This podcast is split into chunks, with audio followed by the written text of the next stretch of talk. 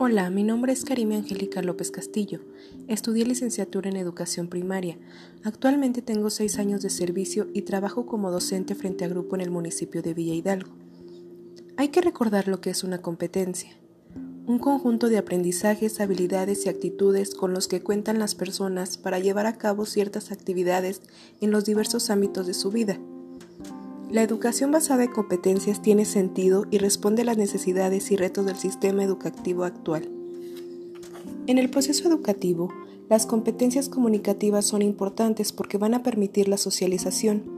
Estas competencias asumen un carácter específico en ambientes virtuales de educación, porque la interfaz es diferente, ya que se trabaja con TICs, en lo que es relevante la escritura y lectura mediadas por una pantalla.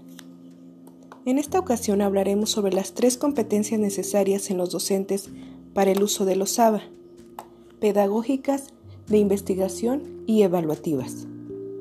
Empezaremos explicando las competencias pedagógicas.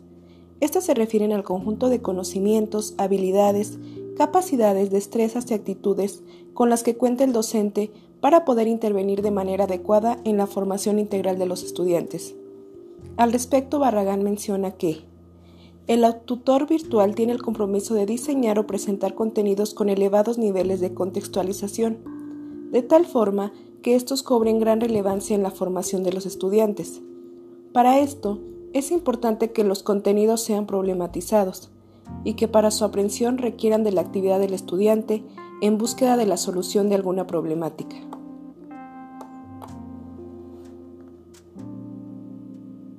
Con esta competencia nos referimos a la capacidad de desarrollar todo el proceso de enseñanza-aprendizaje en este tipo de entornos, no únicamente a conocer la plataforma, sino a hacerlo considerando el currículo, a los conocimientos pedagógicos con los que cuente, además de que los docentes deben tener habilidades didácticas específicas para el uso de las tecnologías de información que le permitan actuar con eficacia en el proyecto formativo y adecuar los contenidos a los ambientes en línea.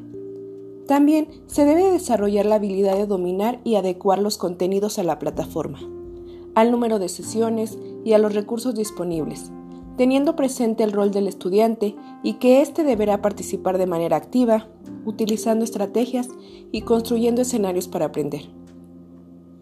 Una de las competencias pedagógicas son las actividades de tutoría, ya que el docente tiene la oportunidad de impulsar al estudiante a construir y reforzar, sus aprendizajes, de retroalimentarlos para que trabajen en sus áreas de oportunidad y puedan crear hábitos de estudio.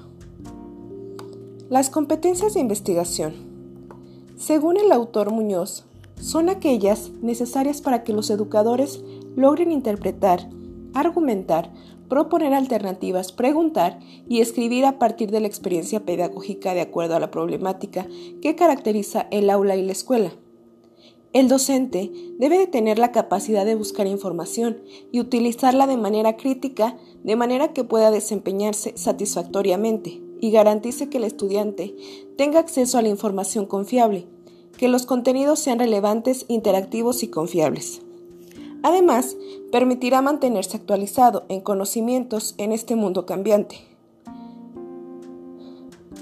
lo que lo vuelve más competitivo y le permitirá aportar de forma académica a la generación de conocimiento científico, validando en su ámbito profesional. Por último, las competencias evaluativas.